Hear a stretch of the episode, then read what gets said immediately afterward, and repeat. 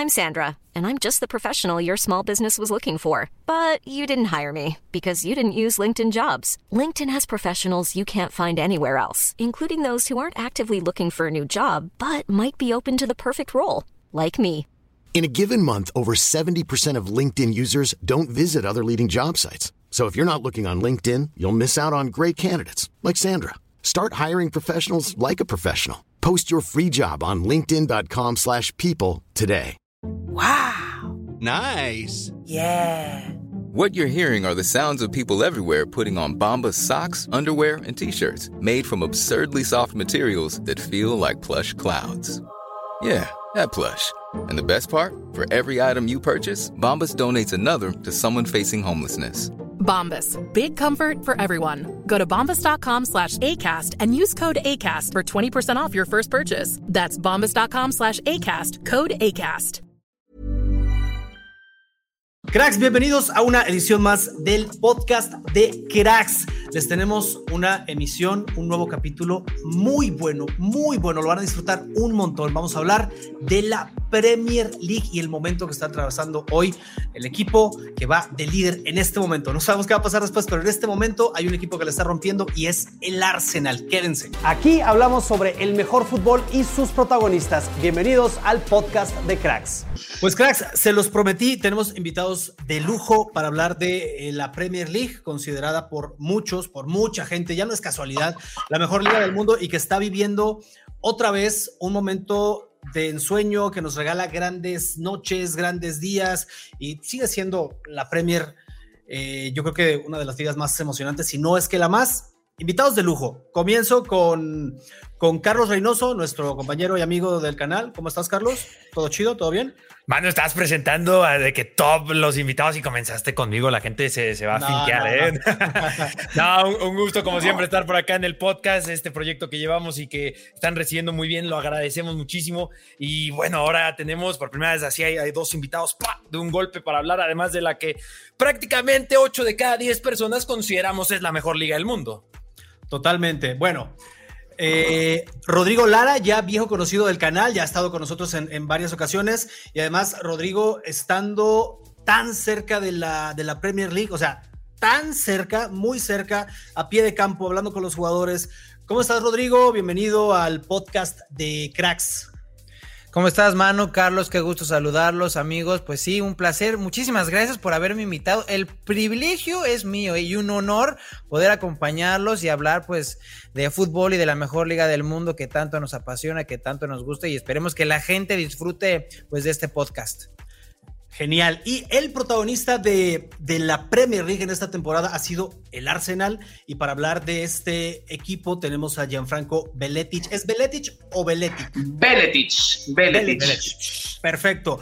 Gianfranco es el líder del canal Arsenal Interactivo, que como su nombre lo dice, está enfocado en el Arsenal. Y tenemos muchas ganas de invitarte, Gianfranco, porque está haciendo una campaña espectacular el Arsenal. Y yo te quisiera preguntar ya para entrar de lleno en el tema, ¿qué está haciendo este Arsenal de Mikel Arteta diferente a lo que fue en otros, en otros años, en otros momentos? Siempre ha tenido buenos jugadores, eh, tiene buenos fichajes, pero no despega y en esta ocasión está despegando. Ojo, todavía no consigue el título, que me parece eh, obviamente el objetivo, pero ahí va y ya llama la atención que está ahí arriba. O sea, desde ese momento ya es qué está pasando con el Arsenal. Tú lo conoces muy bien, bienvenido a Cracks.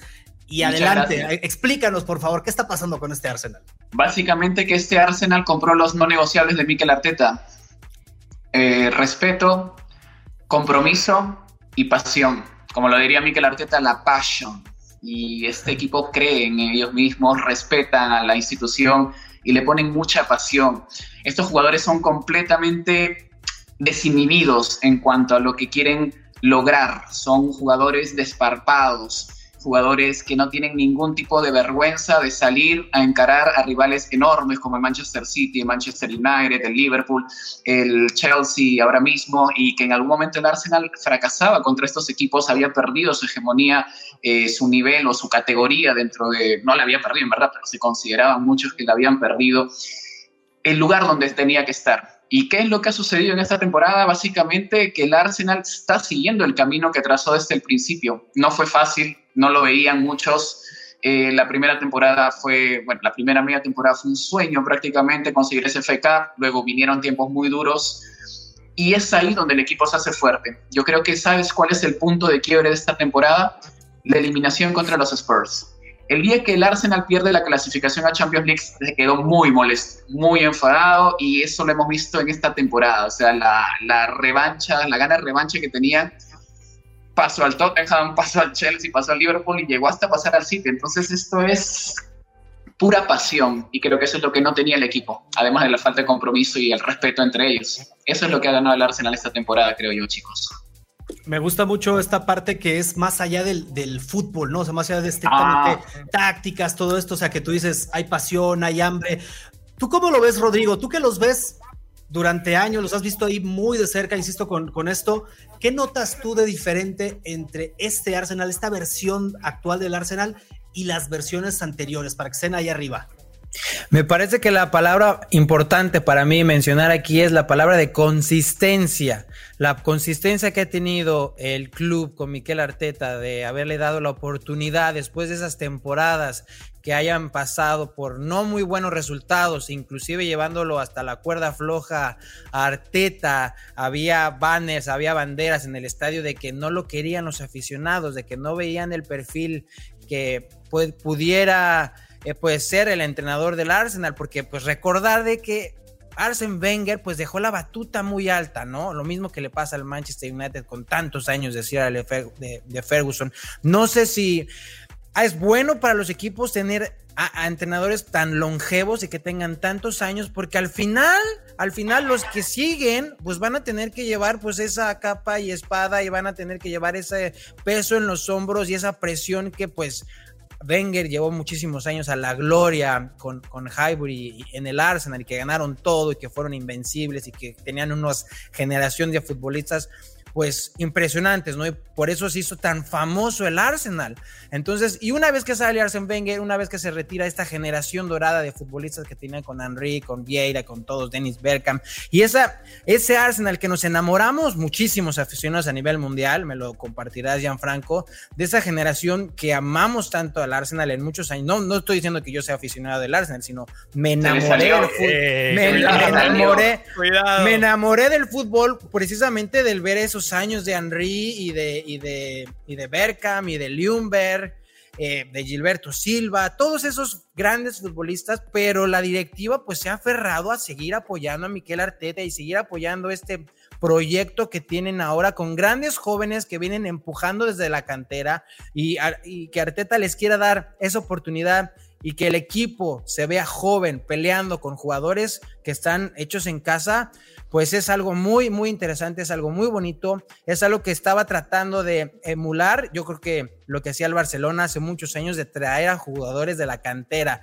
que fueran estrellas, es lo que está haciendo el Arsenal y es lo que está enamorando a la afición aquí en Londres, de que tienen a hombres como Bukayo Saka, que es uno de los futbolistas más revolucionarios que hay hoy en día en la Premier League, rápido, dinámico, este, tiene chispa, es humilde con la prensa cuando habla y da las entrevistas, ayer me tocó estar en el entrenamiento eh, previo a este partido de Sporting y se les ve muy animados, muy fresco, el ambiente es, otro, es otro. La verdad que pues ellos sueñan, pues saben que, es una, que están muy cerca de llegar al título, pero esa es la constancia que ha dado de la directiva, le lo han dejado trabajar, le han traído a hombres este, pues buenos, no, no han desparramado tantísimo dinero como otros equipos y aún así lo están haciendo muy bien con esos jóvenes que tienen la cantera.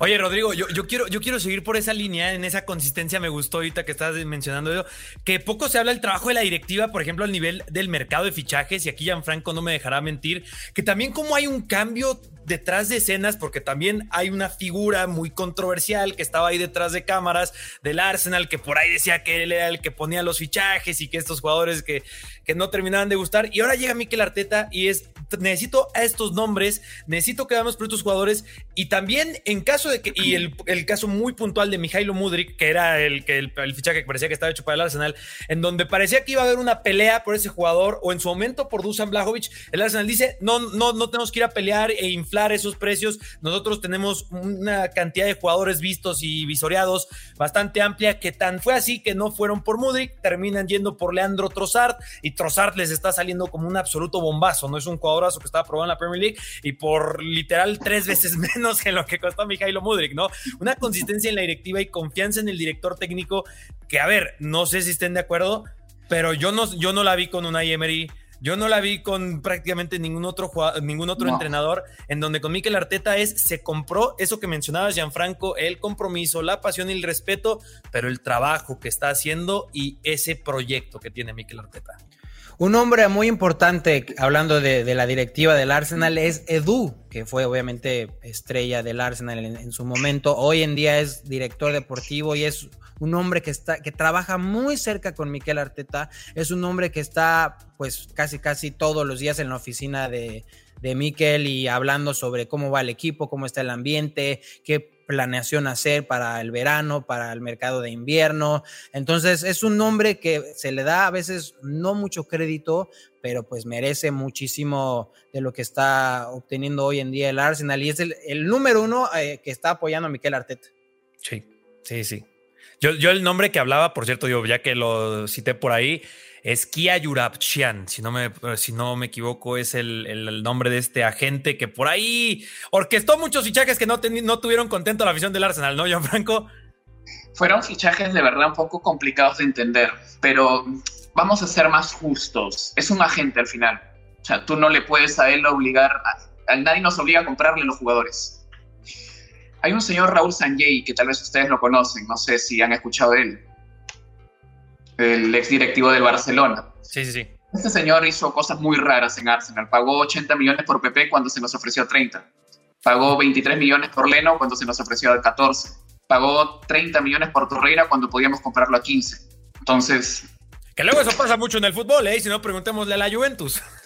Ese es otro tema, ese es otro tema. Ese es otro tema. Entonces, por ahí yo soy justo también. Kia Yorapkian ha ayudado al Arsenal a conseguir algunos fichajes que tal vez se le complicaban un poco. Tampoco voy a alabarlo, pero al final el Arsenal entendió que los superagentes y los agentes, mal que bien, son necesarios. Contactamos con Jorge Méndez, ya entramos al mundo de Jorge Méndez, ya compramos a Fabio Vieira. Así que Arteta lo que está haciendo es comprender que el fútbol ha cambiado no puede seguir al 100% lo que Wenger hacía. No lo quería Llorapia, pero ni, de, ni en pintura lo quería cerca del, del Arsenal. Se fue Arsene Wenger y llegó inmediatamente aquí a Llorapia y tuvo un rol muy, muy complicado de entender, pero en verdad creo que hay que poner la atención en la directiva que, votaron, porque Arteta prácticamente con Edu lograron que Raúl Sanjay se fuera con sus 80 millones de PP bien, bien, bien pagados, ¿no? Obviamente sabíamos que algo ahí raro pasó, es muy, muy, muy extraño. Y ahora la política de fichajes es completamente de Mikel, pero yo no le quito tampoco méritos a Edu. Edu está haciendo un buen trabajo. Edu está reaccionando, ha mejorado mucho, empezó mal, eso no lo podemos negar, nos quiso traer a Neto, nos quiso traer a este Emerson Royal, insistió en jugadores que no necesitábamos. Cuando Arteta se pone serio, yo estaba preocupado porque en esas temporadas Arteta no se podía concentrar en la pretemporada porque Dúa estaba haciendo locuras. Ahora sí puede, ya comprendieron, ya están en la misma sintonía y por eso es que el Arsenal tiene muy claro el plan de fichajes, jóvenes, veteranos y jugadores que vengan de la academia, lo tiene muy claro y de ese, de ese camino no se va a mover. Y sobre todo trajo jugadores que ya han ganado títulos, jugadores con experiencia que digo, no lo dicen, pero pues como el caso de Gabriel Jesús y el caso de Sinchenko, futbolistas que ya saben lo que es levantar la Premier League, eso ha sido fundamental. Son jóvenes con experiencia y además ya han ganado sumándole al talento de Saka, de Martinelli, de Enquetia ahora, y tiene, es un equipo muy bien balanceado, tienen a un muy buen arquero, vamos a empezar desde abajo, a un muy buen arquero. Jorginho también ha llegado. No, no, no, no, no, hablemos de Jorginho, por favor, que yo lloro. crack, Jorginho, crack. Maldita sea. y, y, tienes una muy buena, una muy buena defensa ahora. Con William Saliba, que lo está haciendo muy bien, Ben White, excepcional, Gabriel, eh, eh, increíble, o sea, Gabriel y luego es el súmale mejor a central de la Premier League con el súmale a las y súmale a, y súmale a Kieran Tierney, que a veces juega, no entra, entra de cambio, o a veces es titular por la banda izquierda. Entonces, tiene muy buenos laterales izquierdos. Algo que Tiene pues, muy buena estaba- plantilla. Muy buena plantilla. Thomas Party en mitad del campo, Odegaard que pues está jugando Brutal. un carro, está jugando brutal. Entonces, eh, tiene un muy buen equipo. Son jóvenes, pero tienen, están muy bien equilibrados. Y eso es lo que le faltó a- al Arsenal durante muchísimas temporadas. Yo les quiero preguntar algo que a mí me llama mucho la atención. Esto ya es un tema personal y, y alguno de ustedes lo, lo mencionó hace, hace un rato. Creo que fuiste tú, Carlos. El hecho de cómo aguantaron a Mikel Arteta cuando en otros equipos, cuando en otras ligas, o sea, Arteta ya se hubiera ido hace un montón y ya hubieran pasado no sé cuántos entrenadores eh, después de él. ¿Cómo es que después de, momentos de verdadera crisis del Arsenal, todavía uno ahorita en este momento ves ahí a, a Mikel Arteta cuando en otra liga, bueno, no nos vayamos tan lejos, empezando aquí en México, ¿no? Eh, los entrenadores que, que les empieza, empiezan a tener una rachita mala, ya sabes que van a cortar la cabeza. Más para allá en España, en otros lados, no hay eh, paciencia para los técnicos. Y Mikel Arteta, como bien lo decías, Rodrigo, incluso por sus mismos aficionados estaba cuestionado y ya la gente pedía que se fuera, pero tuvieron el acierto, ahora lo vemos, de, de dejarlo. ¿Cómo, cómo funciona esto? ¿Cómo funcionó esto en, en el Arsenal de darle confianza? ¿Cómo funcionó esto fuerte, ahí? ¿eh? ¿Por, por qué, ¿Por qué vemos ahí a Arteta todavía? ¿Qué pasó? Oye, oye, Rodrigo, antes de que respondas, y, ta- y va también para ti, Gianfranco, no te vayas de Londres, Manu. Graham Potter literalmente citó, citó Exactamente. Fue, vean lo que hizo Arteta con el Arsenal, literalmente lo dijo, o sea, a ese nivel, ¿eh? A ese nivel. No, y es que el Chelsea, pues es todo lo contrario. Al, al Chelsea apenas das malos resultados y fue sorpresivo lo que eh, lo de Thomas Tuchel, que lo hayan sacado después de, grandes de temporadas. Y, y que lo echen así de esa manera, digo, ahorita según, según me han contado gente del club, que es que los dueños están a muerte con Graham Potter, ¿eh? Sí. y aún así terminen en la posición que terminen en la Premier League y los eliminen de Champions, lo van a dejar y va a continuar. Tengo mis dudas, pero me lo han dicho gente pues muy cercana al club, muy cercana a la directiva, pero pues no está bien el Chelsea. Bueno, estábamos hablando del Arsenal, que es otra cosa, que le están dando toda la paciencia y todo el apoyo y toda la confianza. Y ahorita, obviamente, cuando ganas, pues la gente está contenta, ¿no? La afición está conectada, el estadio ruge cada vez que juegan en el Emirates. Eh, tienen este nuevo grupo de, de- de ultras que se, se- se sientan atrás de la portería de- en la cabecera donde está el reloj. Ash Eh. Tienen canales dedicados en español. Sí. Imagínate, imagínate. Bueno, Entonces, pues están muy bien conectados, tienen mucha paciencia y pues van por buen camino. eso es, eso es una verdad que la puedes decir ahora. Yo, al tener un canal, te puedo decir que el, el- el nivel de toxicidad era altísimo. Altísimo, altísimo, altísimo. ¿Contra, a niveles el técnico? ¿Te insospechados. refieres? Odiaban a Arteta. Sí, lo Odiaban a Arteta. Contra el técnico y contra la directiva. Y lo mismo le Oh, pasa no, al eh. canal de, de- de- de fans del Arsenal aquí de Londres. Digo, Ah, no sé si quieren que lo ah. mencione. Sí, no, Es- Arsenal Fan TV. El Arsenal Fan TV, que digo, se hacen virales. Son, es impresionante con toda la cantidad de comentarios que hacen y Hace un rato me entrevistaron también. Son, un- son unos cracks en lo que hacen, pero Sí. lamentablemente pareciera que se distorsiona un poco el mensaje. A mí me caen muy bien los de Arsenal Fan TV. Te ponen el micrófono. Nada más. El que habla es el fan, literalmente. Sí, yo una vez tuve la oportunidad de platicar con Robbie, que es el, el líder de Arsenal Fan TV, hace muchos años, ¿eh? te estoy hablando esto del 2014. Antes de los memes.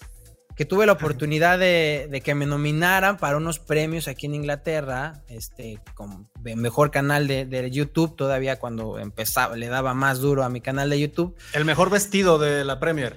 Este, y no, y entonces estaba nominado ahí con Arsenal Fan TV, con Redman TV, que es el canal de fans de Liverpool, y ahí pude conocer a, a- a Robbie y platicaba con él y me decía, nosotros estamos haciendo una revolución del de cómo se consume el fútbol, porque nosotros le estamos dando la palabra a los aficionados, nosotros le estamos abriendo el micrófono, nosotros le estamos dando un lugar que no lo da la televisión, que no los da este pues obviamente pues las grandes, los monstruos, ¿no? Que no se preocupan más que por las entrevistas de los jugadores y las palabras de los entrenadores.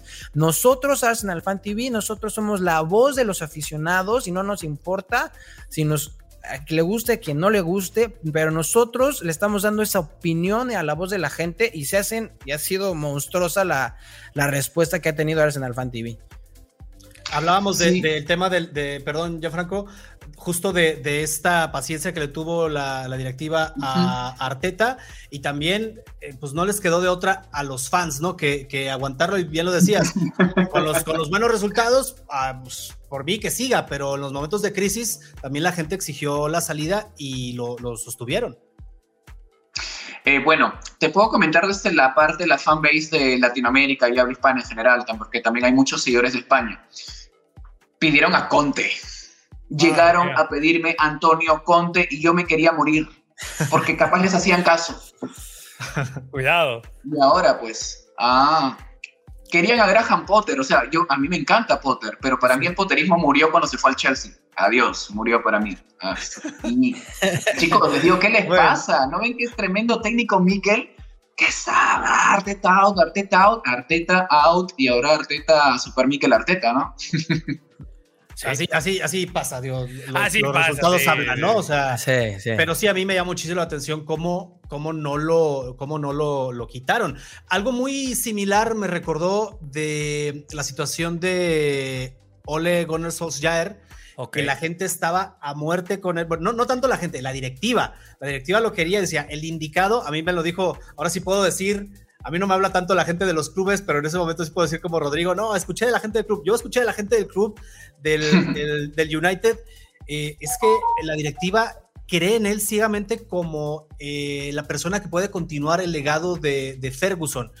Y lo aguantaron, lo aguantaron, lo aguantaron hasta que ya la cuerda no, no aguantó más y ya adiós. Entonces yo vi una situación muy similar eh, en el Arsenal con Arteta pero aquí la cuerda se rompió no sé cuántas veces y ahí estaba Arteta y los resultados pues ahí están, ¿no? Oye Manu, pero eso es muy curioso que lo dices porque lo podemos llevar a cualquier equipo.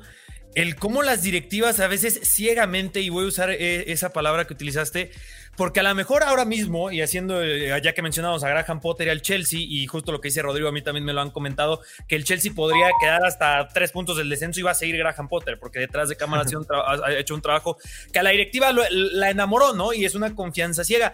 Pero a lo mejor ahí ya sabremos al final de la temporada y quizás al final del año o dos años que quieren que se juzgue a Potter y otros entrenadores, es donde gente como Edu gana muchísima, pero muchísima importancia de gente que sabe de fútbol, que gente que es de fútbol, y no es una confianza ciega, es una confianza estratégica, no es un Mikel Arteta es el hombre para el trabajo, Mikel Arteta, su filosofía, su estilo de juego, la forma en que interpreta, digo, y, solo basta que se vea en el documental del Arsenal, que ese sí que no lo mencionamos, pero es brutal, ¿no? El ver, eh, es un genio, Mikel. Sí, es un genio. Mikel Arteta. Por eso a Guardiola le dolió tanto perderlo. No, no, no, no, no, no, no dejaremos de mentir ahí, ¿no? O sea, creo que ahí es en donde, porque con el Manchester United, tomando ese ejemplo, también creían ciegamente en David Moyes. Y ya sabemos cómo terminó eso.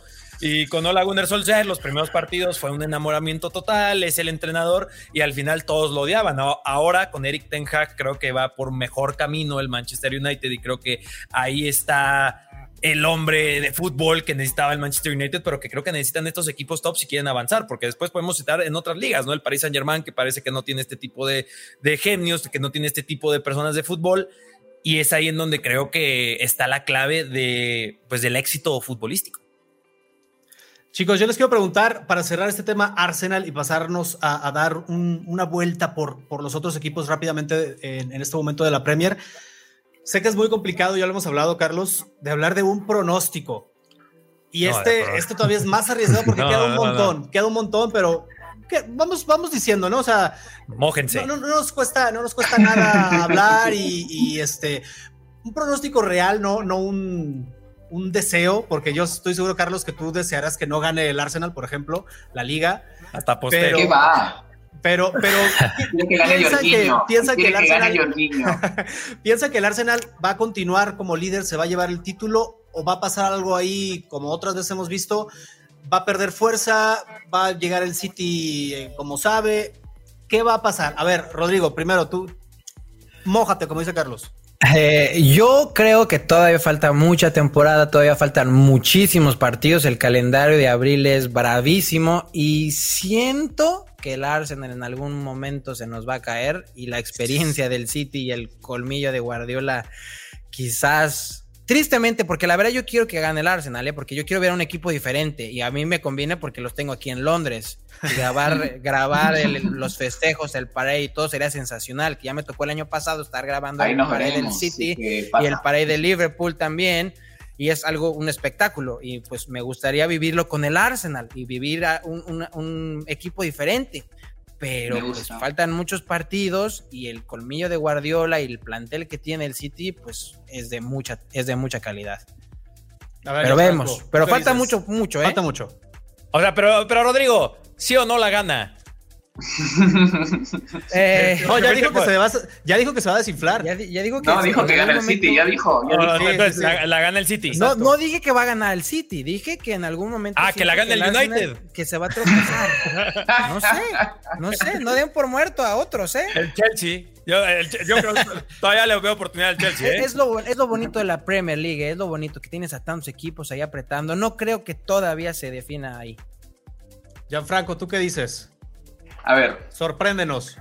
El Arsenal ya se ha desinflado. El Arsenal debería estar a 12 puntos. Ya se desinfló. O sea, la gente no se da cuenta que el Arsenal ya se desinfló. Pero su desinflada ha sido los. Hemos hecho una tan buena primera parte de la temporada y nuestra desinflada ha sido tan bien manejada dentro de todo que mantenemos los cinco puntos de ventaja. O sea, no, no piensen que estamos en nuestro mejor momento. Nuestro mejor momento fue en la época antes de irnos al Mundial. De hecho, unas semanas antes, pero está desinflado el Arsenal. No crean que no, estamos cansados. Hoy no tuvimos cuatro atacantes, no estuvo Odegar, no estuvo, eh, no estuvo Martínez, perdón, Trozar, no estuvo eh, Enquetia y Gabriel Jesús. Son cuatro, o sea, son cuatro. La gente no, no, no, no pone en contexto todo lo que está sucediendo en el Arsenal. Y no les voy a mentir, y mi comunidad lo sabe muy bien, que yo no veo más de dos partidos seguidos, o sea, no, no veo cuántos partidos nos toca, porque hay gente que está el 12, 11, 10, 9, 8, 7 hasta llegar. Yo veo el que me toca este jueves y el fin de semana y no veo el siguiente. Por más loco que suene, entonces tú me vas a pedir un pronóstico. Te puedo decir el del Fulham, te puedo decir el del Sporting en la próxima semana. No llego hasta el final, hermano, no llego y no, no creo en las mufas. De hecho, soy el, el que quiere acabar con toda esa, disculpen la palabra, pero esa tontería de la mufa. Hay gente que me escribe y me dice, anulo mufa. Chico, ¿qué tienes? Y le respondo, por favor, Jan, deja de escribir porque así no funciona la anulación de mufa. Yo quiero que mi Arsenal sea campeón. La gente está desesperada. desesperada. Hiring for your small business? If you're not looking for professionals on LinkedIn, you're looking in the wrong place. That's like looking for your car keys in a fish tank. LinkedIn helps you hire professionals you can't find anywhere else, even those who aren't actively searching for a new job but might be open to the perfect role. In a given month, over 70% of LinkedIn users don't even visit other leading job sites. So start looking in the right place. With LinkedIn, you can hire professionals like a professional. Post your free job on linkedin.com slash people today.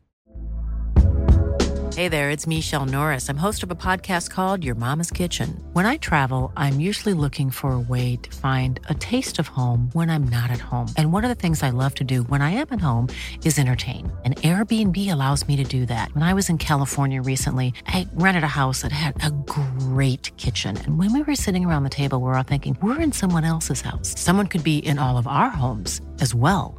If you have a home, but you're not always at home, you have an Airbnb. Your home might be worth more than you think. Find out how much at airbnb.com/slash host. Hey, Dave. Yeah, Randy. Since we founded Bombus, we've always said our socks, underwear, and t shirts are super soft. Any new ideas? Maybe sublimely soft. Or disgustingly cozy. Wait, what? I got it. Bombus Absurdly comfortable essentials for yourself and for those facing homelessness. Because one purchased equals one donated. Wow, did we just write an ad?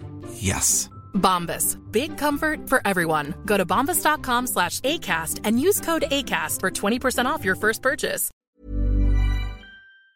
Y, y amo eso. O sea, yo respeto mucho al hincha, la pasión, el coraje que le ponen, pero tienen que creer un poco más en su equipo y menos en las supersticiones y las cábalas y todo lo que pueda suceder. Porque eso es lo que nos ha traído aquí. Arteta es muy de, de supersticiones, o sea, no se cambia de ropa si es que le va bien. Y Es un buen fan, eh, Gianfranco, eh. Me gustó, me gustó. Es un buen fan. Manu, Yo soy un, un- amo mucho al Arsenal, de verdad. Centrado. Venga, Rodrigo, Carlos. Gianfranco, yo les voy a responder y así, ¿y cómo va a ganar el título el Arsenal? ¿Cuándo Ay, ay, va a ganar, ¿cuándo va a ganar el título el, el Arsenal? Si no me equivoco, yo sí soy de ver un poquito el calendario. Si no me equivoco, el 20 de mayo, el 20 de mayo en Manchester juega Manchester City contra Chelsea. En su momento ya un muy mal Chelsea, un muy mal Chelsea, uno de los peores en la historia, le dio el título de la Premier League al Leicester City. Se lo dio jugando contra el Tottenham Hotspur.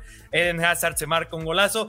En la temporada terrible que tiene el Chelsea, en ese partido va a vencer o empatar, va a ser el resultado que no necesita el City y ahí lo va a ganar el Arsenal. Arsenal campeón de la Premier League 22-23. Me gusta, me gusta el, el, el pronóstico. Compro. Para que te vayas preparando, Rodrigo, para el desfile, los festejos y, y todo esto. Sí, se va a poner bueno. Debería ponerse, bueno, 19 años que no son campeones. Ya toca. Sí, No, güey. se va a ser una locura. Si es que Una sucede, locura, va una a locura. ser la verdadera locura. No van a, no van a ver, les aseguro que no, han- no ha sucedido nunca lo que sucedería si es que el Arsenal ah, campeona. Rodrigo, no, lo, no lo habrán visto antes. Tú Tal vez con allá- la celebración de Argentina campeón del mundo, pero Ah, no, sé si- muy parecido. ¿ah? No sé si es el nivel, ¿eh? Rodrigo, tú que estás allá, yo, yo he podido estar en Londres ocasionalmente, pero sí es más el, el hincha del Arsenal a través de todo, a- de todo Londres. Porque Sí, yo cuando he sí, ido sí. sí veo un montón del Chelsea, pero voy a las zonas del Chelsea. No, no, sí, el, el equipo grande de Londres es el Arsenal. Y después viene el Tottenham. El Tottenham. El Tottenham, sí, sí. O Son sea, el los más norte, el norte domina. El norte, el norte domina, son los más populares, los que Pues es- tienen más tradición, los que... El Chelsea es un equipo que era hace 15 años un equipo chico, un equipo... Antes de que llegara Abramovich, Sí, Abramovich. era un equipo como el... Sí, el mismo Crystal Palace ahí en Londres, ¿no? Como el Leicester, era un equipo que no pintaba nunca. In- Apenas lleva Abramovich y se cambió la cosa. Tengo una pequeña anécdota que yo estando allá en Londres, cuando fui al partido de la Champions League contra el Dinamo de Zagreb, traía una camiseta de Gianfranco Sola y un aficionado del Chelsea como de 60 años y me dice de que ¿tú por qué traes esa camiseta, no? Si ni estabas vivo cuando, cuando jugaba él. Y luego además ya me escucha y dice, y además no eres de aquí, tú eres de, sabrá Dios dónde, no, soy de México. Y me dice, no, no, no, ¿qué, qué es esto? ¿De dónde conoce al Chelsea y tal? Y pero eh, se entiende, ¿no? Porque él ya de 60, 65 años le tocó esta globalización del Chelsea, ¿no? Y de, y de la Premier League, ¿no? Que también creo que ata perfectamente con esto que mencionamos, como la Premier League ya a un nivel globalizado tiene canales dedicados en español, tiene, en- eh, es, una, es una locura, ¿no? Parte de todos los la idiomas. mejor liga del mundo, sí, sí, sí. En todos los idiomas. Era inevitable. Era inevitable que pasara lo que está pasando ahora. eh, lo sufre Florentino. Sí, que se la, coma- que se la coman en, España y en todo. Oye, aquí- este, me llamó mucho la atención, Rodrigo, ese, ese dato. Yo estoy seguro que mucha de la gente que nos escucha no, no está consciente de eso, porque son muchos, muchos muy jóvenes de, de lo que mencionabas de Arsenal y, y Tottenham.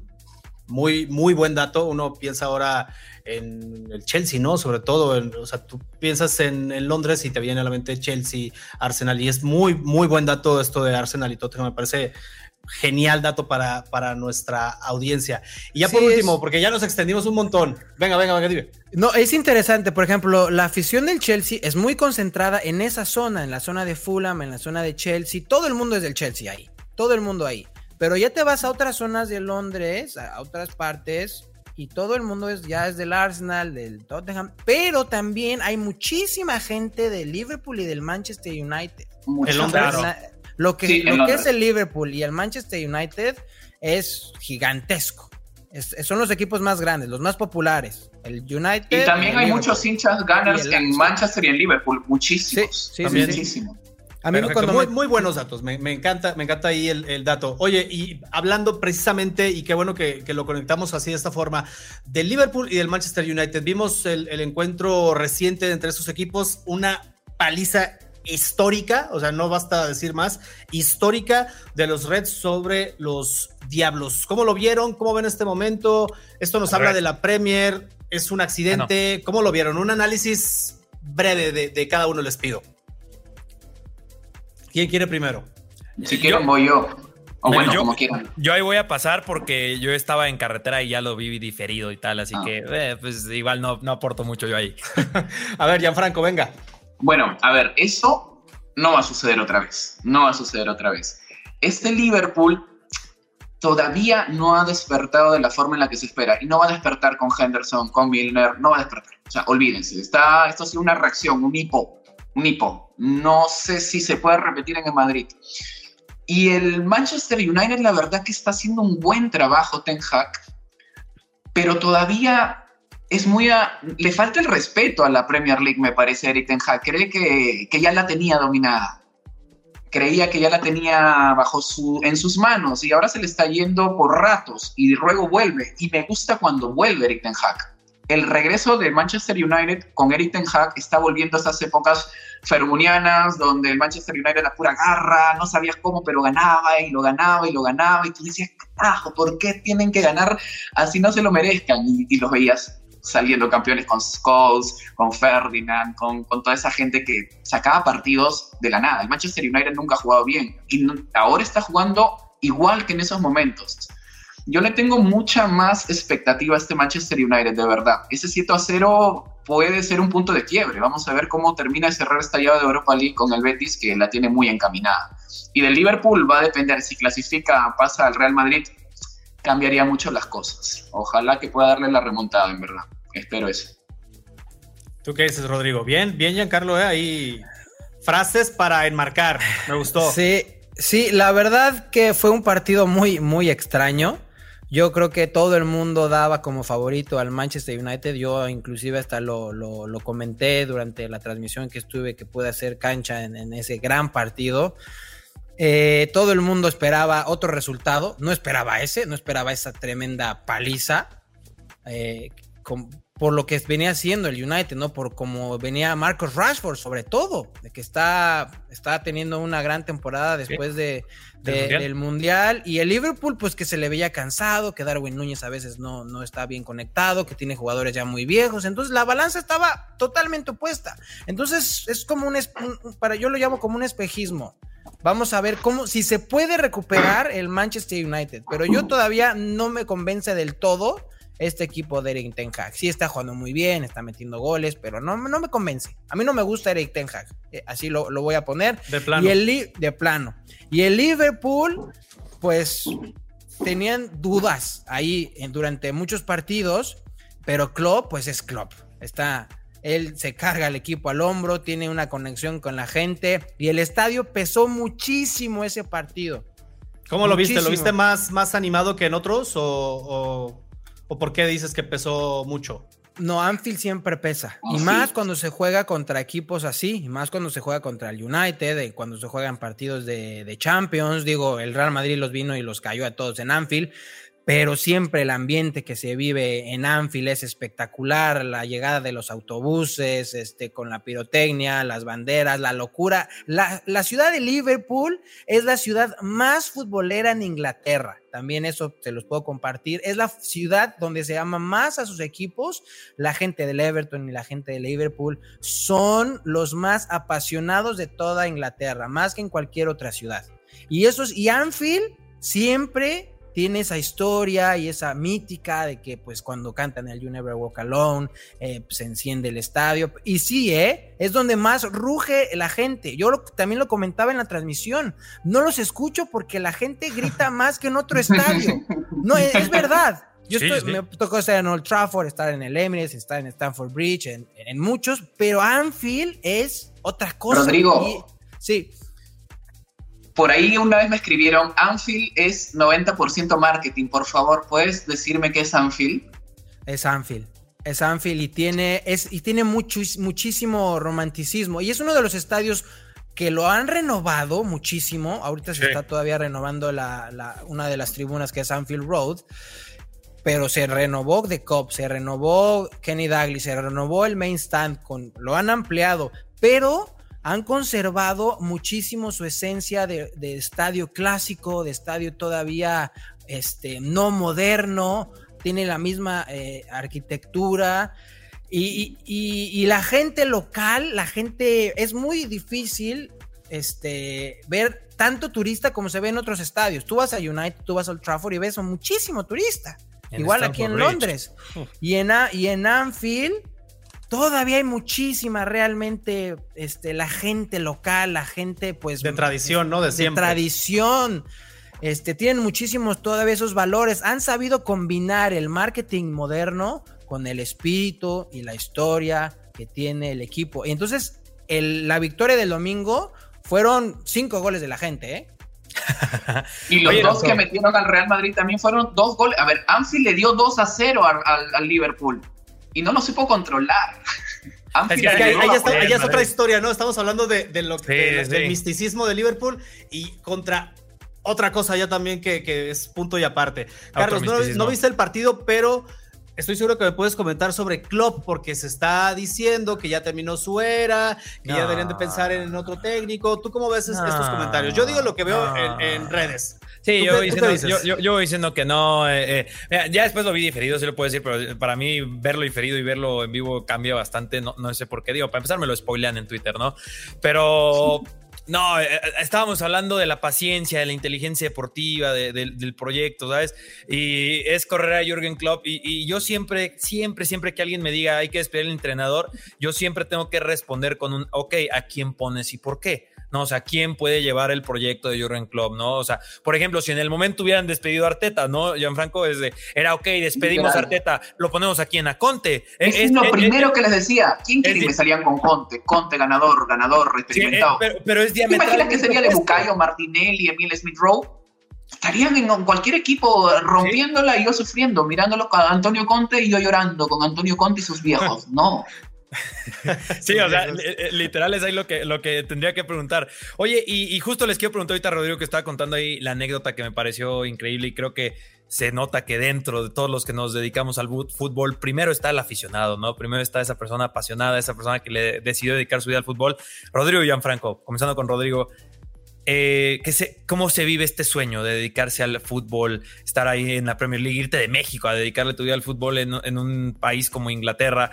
Eh, ¿Es esta la, experiencia más grande que has tenido? ¿Cuál es la más grande que has tenido? ¿Sabes? Eh, este sueño, ¿cómo lo vives para que la gente cracks lo sepa? Aquí lo estuvimos hablando con Sebas en el podcast pasado, alguien que trabaja para el Paris Saint Germain, ahora alguien que trabaja para la Premier League y ahí me gustaría hacerle misma pregunta de que termines a Gianfranco trabajando para el Arsenal, ¿no?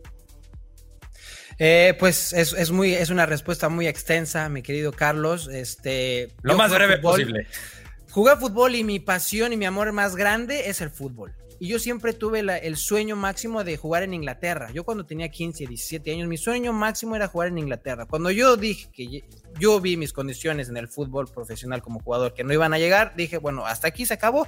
Me voy a dedicar a qué es lo más cercano que puede ser, agarrar un micrófono, cámaras, lo que sea videos. Bueno, me preparé y me vine a, pues por mis calzones a, Inglaterra a, cumplir mi sueño. Entonces yo cuando llegué a los estadios y como aficionado y pagaba mis, mis boletos de, en reventa, yo me sentía, era, era como un niño en Disneylandia, era un sueño increíble, respirar el frío, respirar el ambiente, escuchar los cánticos de la gente, ver a los jugadores tan cerca, porque ver a la cancha tan cerca. Era, wow, es, increíble ver a cómo corren, cómo el la dimensión del tamaño de las piernas de los futbolistas, cómo le pegan diferente, este, muchísimas cosas, muchísimas cosas eh, que pues me hicieron enamorarme del fútbol de Inglaterra y, este, y tengo muchos partidos, muchos este, eventos que he tenido la oportunidad de, cubrir, las finales de, la Liga de Campeones, pues obviamente son, eh, increíbles, grandes partidos en la FA Cup en, Wembley, este, estar en las zonas mixtas, estar en las zonas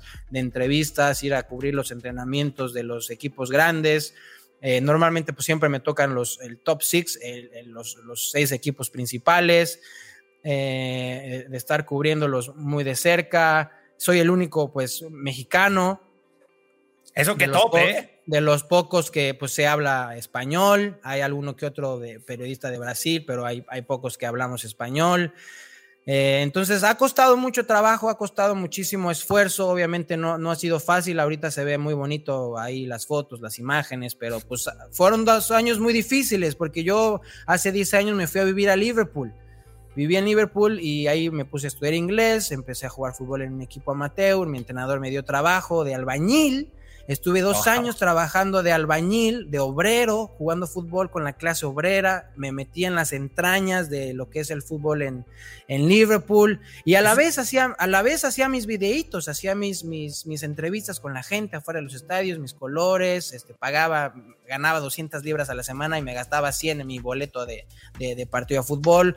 Este, hacía, pero todo para mí era un sueño para mí era vamos y vamos y quiero más y quiero más y quiero más y quiero más. Hasta que un día dije, bueno, ya, ya estoy cansado de pagar boletos, ya quiero trabajar allá, ya quiero estar en el palco de prensa, ya quiero estar en la cancha, ya quiero estar metido.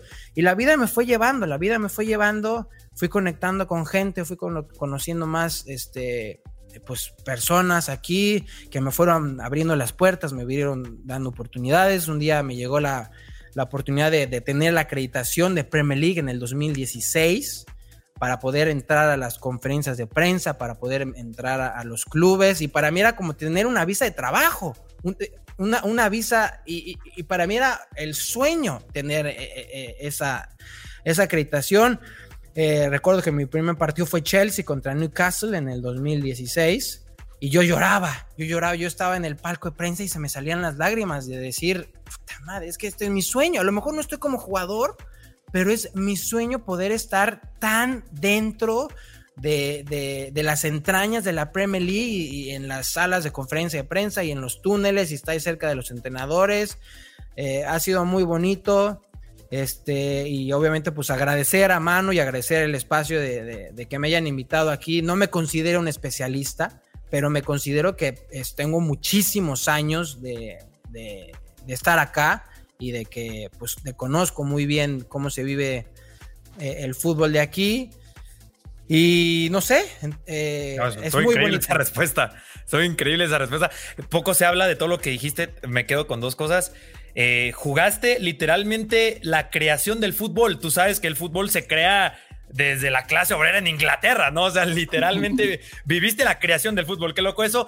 Ese partido, digo, Chelsea-Newcastle 2016 fue en Stamford Bridge, fue el 5-1 del Chelsea al Newcastle. Seguro, creo que no, me acuerdo del resultado. No me acuerdo del resultado, la verdad. yo sí me acuerdo porque fue un 5-1, estaba Diego Costa, me acuerdo que era la temporada de Diego Costa y pues estaba un tal Antonio Conte. Oye, Carlos, eh, mucho.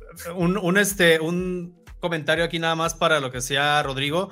A mí Rodrigo me platicó, tuve la oportunidad de, conocerlo en persona, nada más nos hemos visto una vez, Rodrigo, ¿qué, qué, onda? O sea, en Londres me invitó a cenar y todo eso, muy bien, muchas gracias por la invitación, sigo agradeciendo.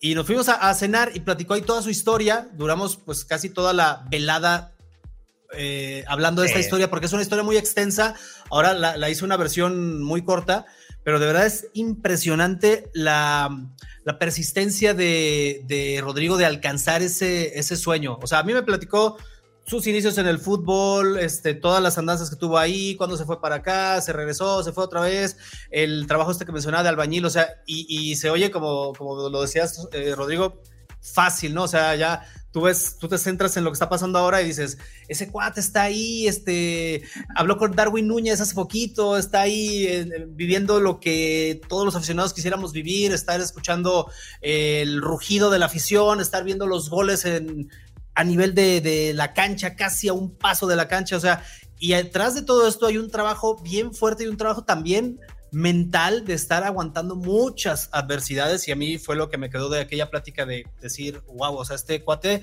de verdad se merece lo que está, lo que está viviendo ahora. Y, bueno, también nos, interesa un montón saber, eh, Gianfranco, ¿cómo nació esto de dedicarle tu tiempo y tu espacio y también tu pasión al, al Arsenal y transmitirla y compartirla con, con un montón de gente también? Yo ya le dedicaba mucho tiempo a mi Arsenal, demasiado tal vez del que debía dedicarle. Como saben, yo vivía en Perú eh, hasta el año 2018, eh, yo vengo de vacaciones, yo vengo de casualidad. Y en primer lugar, lo primero que me doy cuenta es que llegar a Europa es llegar a un país de Europa, es llegar a toda Europa.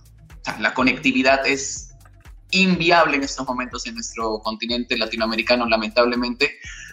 Pero eso fue lo primero que me dijo hoy, pues viajar a Berlín, Ámsterdam, hice un, un, recorrido bastante bonito con mi hermano. Y casualmente el Arsenal pasó de etapas en la Europa League y llegó hasta las semifinales. y pude llegar a ver el, el último partido de Arsène Wenger.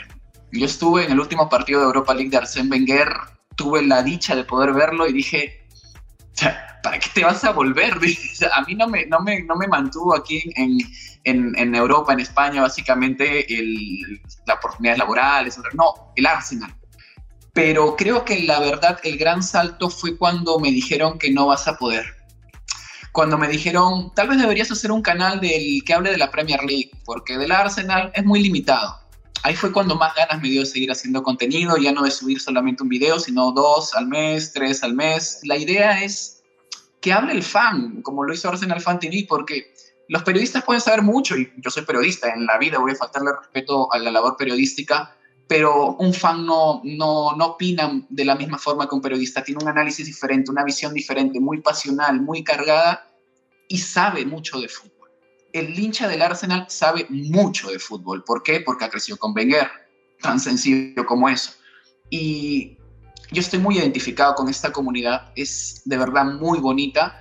Y la comunidad de, de, la Premier League de habla hispana, de verdad que es muy bonita. El trabajo de Carlos lo sigo, sigo el trabajo de Rodrigo, te descubrí hace. Muy, dije, ¿cómo es posible que te está hablando con Cayo Saca? Creo que estabas hablando, o después un partido con Arsenal. Dije, yo quiero estar ahí. Pues sí, muchas felicidades por, por ese trabajo. La verdad es que eh, el, el, trabajo así y la pasión así tiene sus recompensas y, y pues ahí está, ¿no? Eh, creciendo, consolidándose, seguramente les va a ir muy bien. Yo les agradezco un montón. Yo le dije a la gente que teníamos invitados de lujo, que teníamos invitados que sabían no de qué estaban hablando y que íbamos a hacer un, una plática muy buena eh, sobre la Premier League. Y pues ahí está, no, no, no defraudamos. Les agradezco un montón, Rodrigo, Gianfranco, que estén acá en Cracks, ya saben que está en su casa y también a ti, Carlos, obviamente por, por toda tu aportación y más a la gente que, que, nos ve, que dedica su tiempo para estarlos viendo, escuchando. Muchas gracias. Ya saben que aquí hablamos del fútbol, de lo más interesante, de lo mejor, de los protagonistas. Y nada, invitarlos a que se suscriban, a que nos busquen, a que busquen a Rodrigo, a que busquen a Gianfranco, a Carlos. Y pues nada, ya saben, nosotros eh, nos vemos en la próxima emisión de este podcast de Cracks. Gracias, chicos.